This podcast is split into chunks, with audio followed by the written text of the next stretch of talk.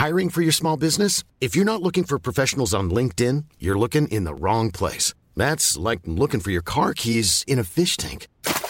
LinkedIn helps you hire professionals you can't find anywhere else, even those who aren't actively searching for a new job but might be open to the perfect role. In a given month, over 70% of LinkedIn users don't even visit other leading job sites. So start looking in the right place. With LinkedIn, you can hire professionals like a professional. Post your free job on linkedin.com slash people today. If you thought the only way to get a more defined jawline with natural-looking results was through surgery, think again. Juvederm Volux XC is a non-surgical injectable gel filler that improves moderate to severe loss of jawline definition and can help you achieve natural-looking results with little downtime. Even better, this improved definition lasts up to one year with optimal treatment. No maintenance required. Improve jawline definition for a smooth, sculpted look with Juvederm Volux XC. For important safety information and to find a licensed specialist, visit juvederm.com. That's J U V E D E R M.com. Not for people with severe allergic reactions, allergies to lidocaine, or the proteins used in Juvederm. Common side effects include injection site redness, swelling, pain, tenderness, firmness, lumps, bumps, bruising, discoloration, or itching. There's a risk of unintentional injection into a blood vessel, which can cause vision abnormalities, blindness, stroke, temporary scabs, or scarring. Talk to a licensed specialist to find out if it's right for you. I'm Sandra, and I'm just the professional your small business was looking for. But you didn't hire me because you didn't use LinkedIn jobs. LinkedIn has professionals you can't find anywhere else, including those who aren't actively looking for a new job but might be open to the perfect role, like me. In a given month, over 70% of LinkedIn users don't visit other leading job sites. So if you're not looking on LinkedIn, you'll miss out on great candidates like Sandra. Start hiring professionals like a professional. Post your free job on linkedin.com/people slash people today.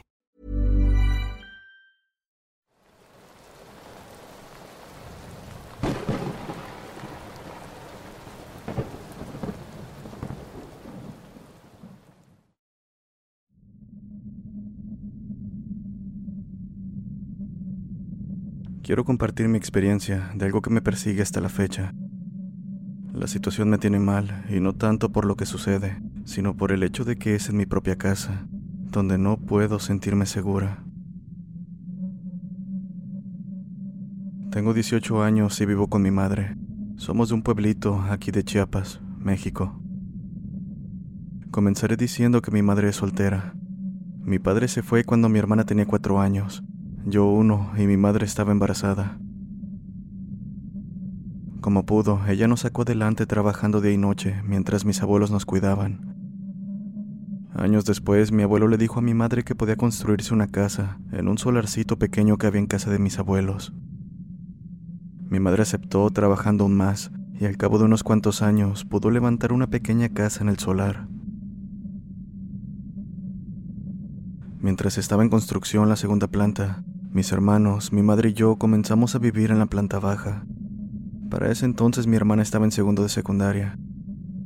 Un día, regresando a casa, se le pegó a este chico, digámosle José, quien dijo algo que por lo menos a mí me atormentó por mucho tiempo. A tu casa le están poniendo techo, refiriéndose a la segunda planta. Ten cuidado porque la mala mujer camina por las noches arriba de tu casa. Entra a la segunda planta y se pasea por ahí. Hay un hueco que conecta la primera con la segunda planta. Van a poner escaleras y cuando lo hagan, ella va a poder bajar donde duermen tú y tu familia.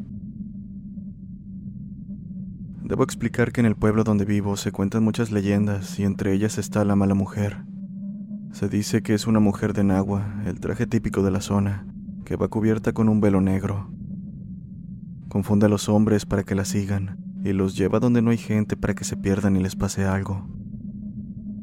En el pueblo hay un chico que enloqueció.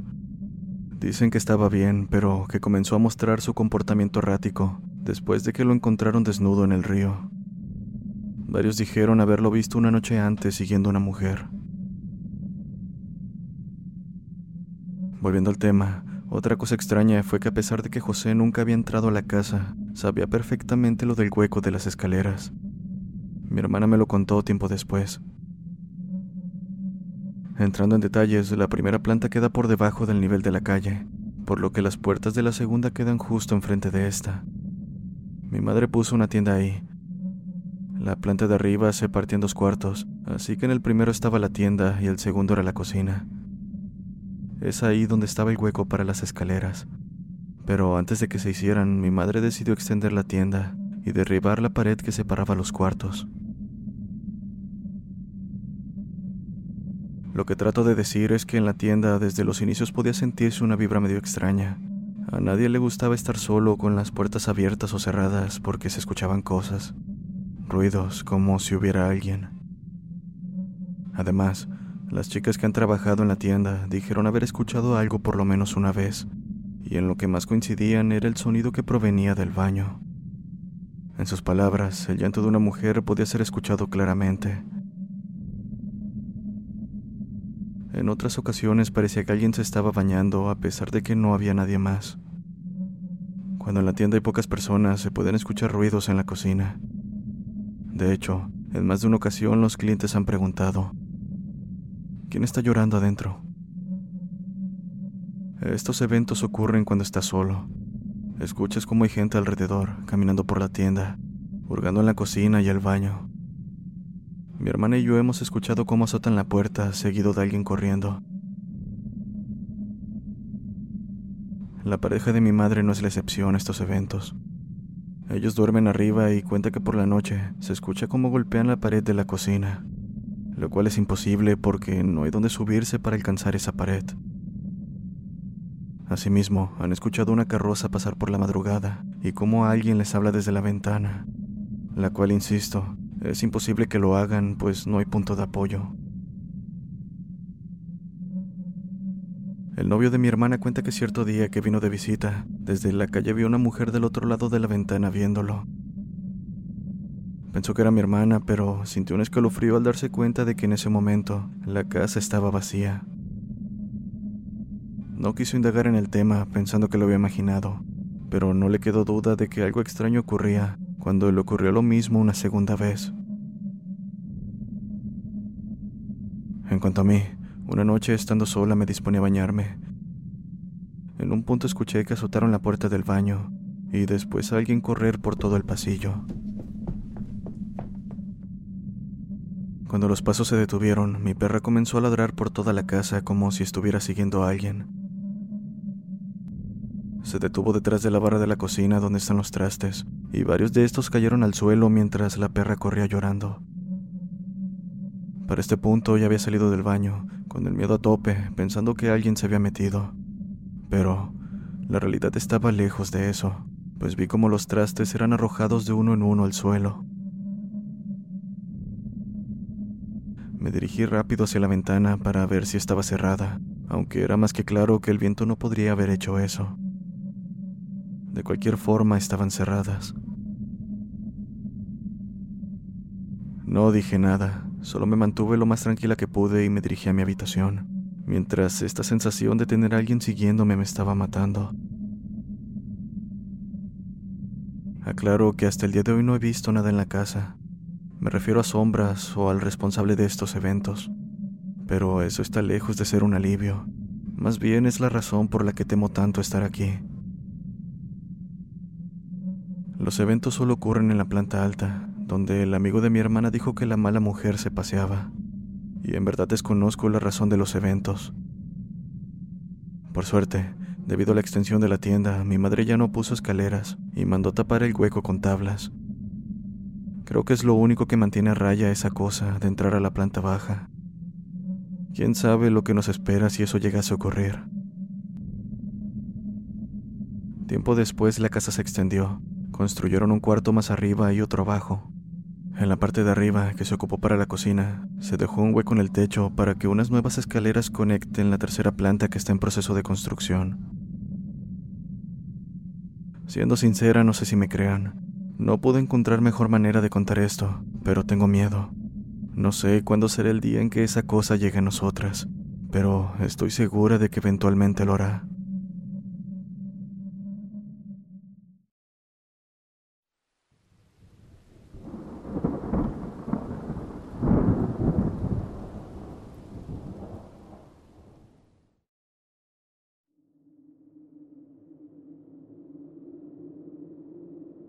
Tenía alrededor de nueve años en ese entonces.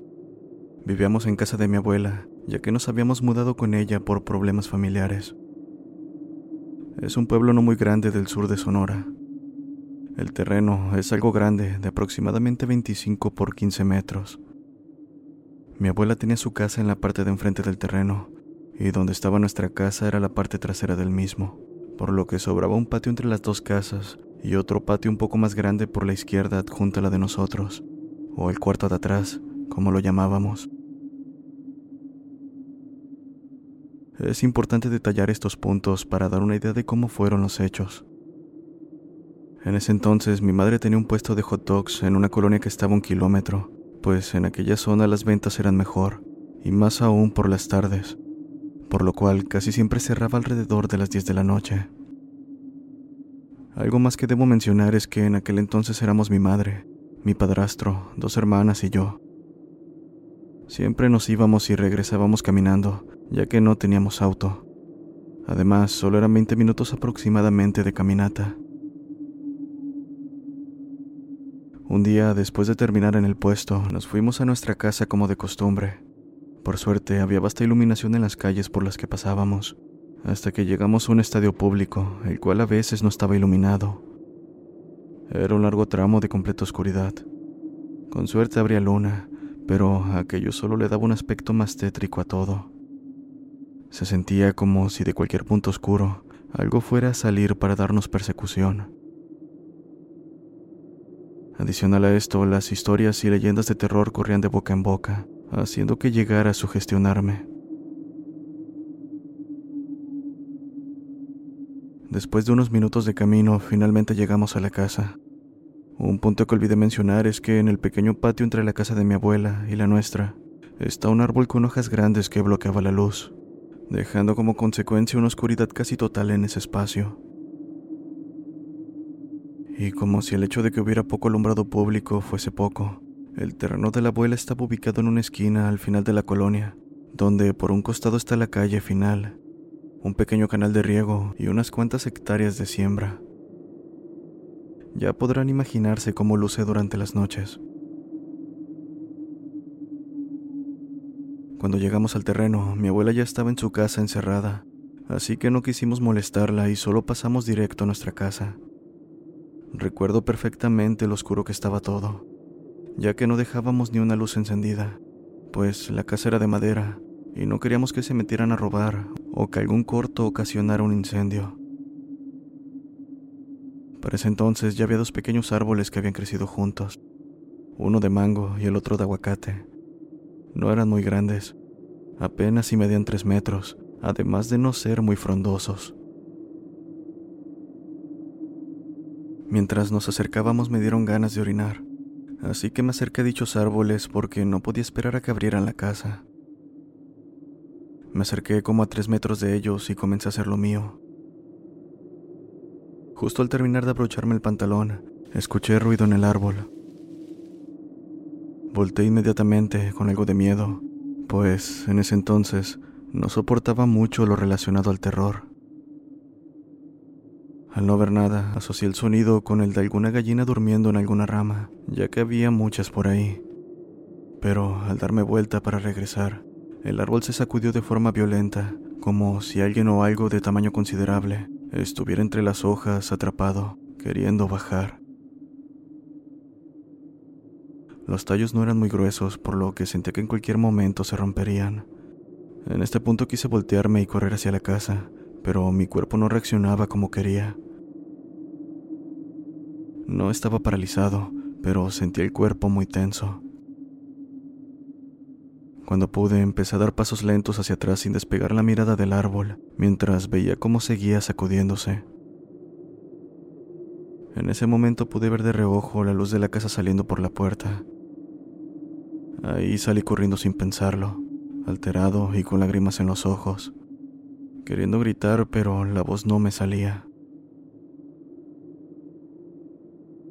Después de unos segundos, entre sollozos dije que había algo en el árbol, y mi padrastro, con lámpara en mano, salió rápidamente dirigiéndose al lugar donde había escuchado aquello. Él siempre ha sido una persona de carácter fuerte y de personalidad que no cualquier cosa lo haría retroceder por lo que fue sin titubear hasta el árbol, en busca de lo que él pensaba sería un ladrón escondiéndose, pero no había nada. Cabe mencionar que había una pequeña zanja alrededor del árbol, en la cual echábamos agua para regarla por lo que había lodo muy fresco. Aún así, no había huellas de algún animal o persona alrededor. Otra cosa es que cuando las gallinas duermen en el árbol, siempre dejan evidencia, ya sea excremento en el suelo o en sus ramas donde se posarían, pero todo estaba normal, sin excremento ni plumas. Mi padrastro siguió buscando huellas de lo que sea que fuera esa cosa, pero no había rastro de nada, como si aquello simplemente hubiera desaparecido o se hubiese ido volando, pero nunca escuchamos ni un ruido parecido a las alas revolotear. Lo que es peor, a juzgar por lo que escuché, lo que sea que haya sido eso, debió haber medido por lo menos 1.5 metros. Eso para sacudir el árbol de la forma tan violenta en que lo hizo. Algo que también me pareció extraño fue que cuando entré a la casa no escuché el ruido del árbol sacudiéndose, esto a pesar de que había una pequeña ventana por el costado. Era como si el ruido se hubiera bloqueado justo al perderlo de vista. Nunca supimos qué fue eso que me asustó tanto, pero el miedo que sentí fue tan grande que podía escuchar cómo mi corazón latía agresivamente. Lo único con lo que pudimos relacionar aquello fue con un nahual, ya que en mi pueblo son muy populares las creencias en cuanto a estos seres. O quizá un ave que se asustó cuando fui a orinar, pero ¿qué ave podría sacudir el árbol de forma tan violenta? Y aún más, hacerlo sin que sus alas emitieran algún sonido. Nunca sabré qué fue eso, pero de lo que sí estoy seguro es que esta experiencia se quedará conmigo por el resto de mi vida. Actualmente vivo con mi esposa, y aunque aún soy miedoso, siempre me enfrento a lo que sea. Esto ocurrió en el pueblo de Chojoa. Buenas noches.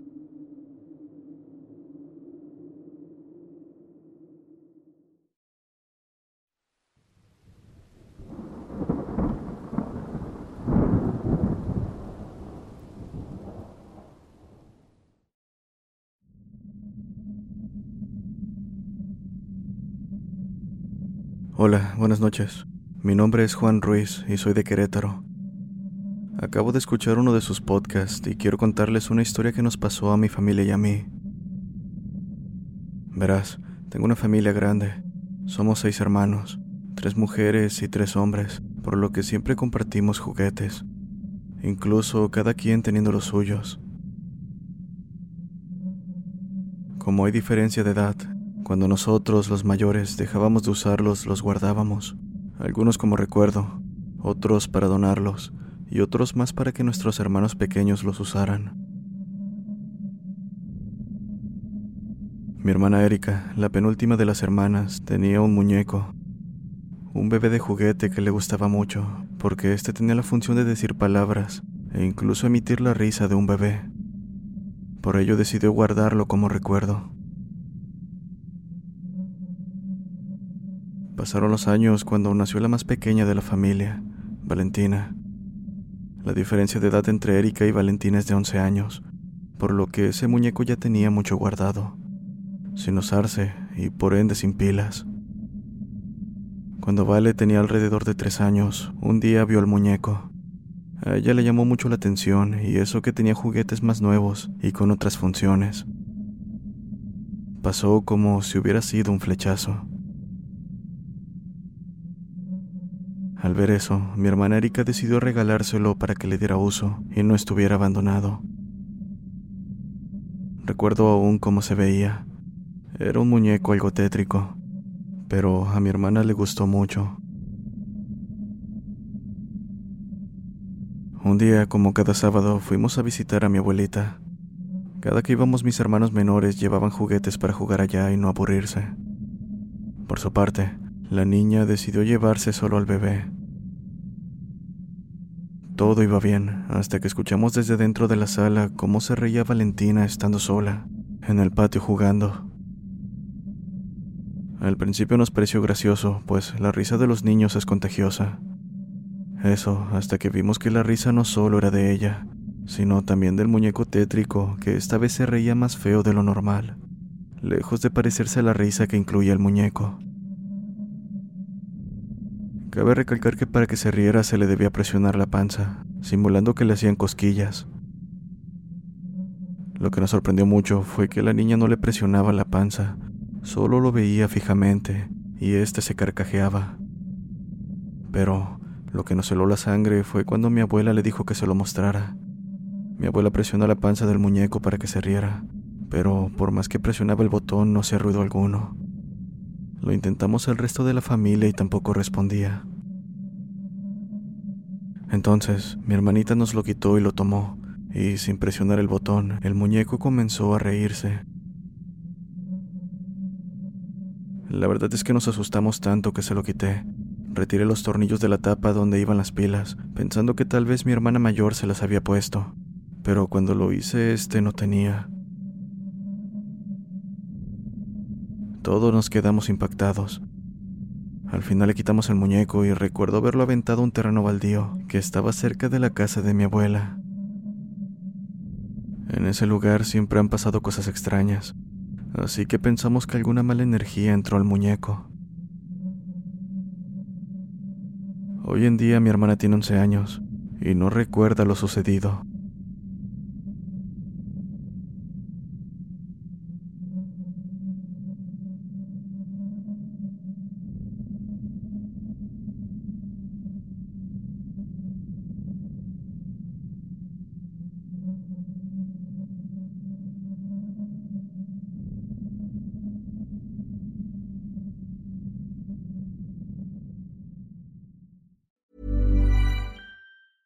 Hey, folks, I'm Mark Marin from the WTF Podcast, and this episode is brought to you by Kleenex Ultra Soft Tissues your ally to help tackle your allergy symptoms this season. I love the change of seasons, but nobody loves pollen and all those other things floating in the air that make you sneeze during this nice weather. Kleenex Ultra Soft tissues are hypoallergenic and allergist approved. So fight back against watery eyes and runny noses without worrying about irritating your skin. For this allergy season, grab Kleenex and face allergies head on.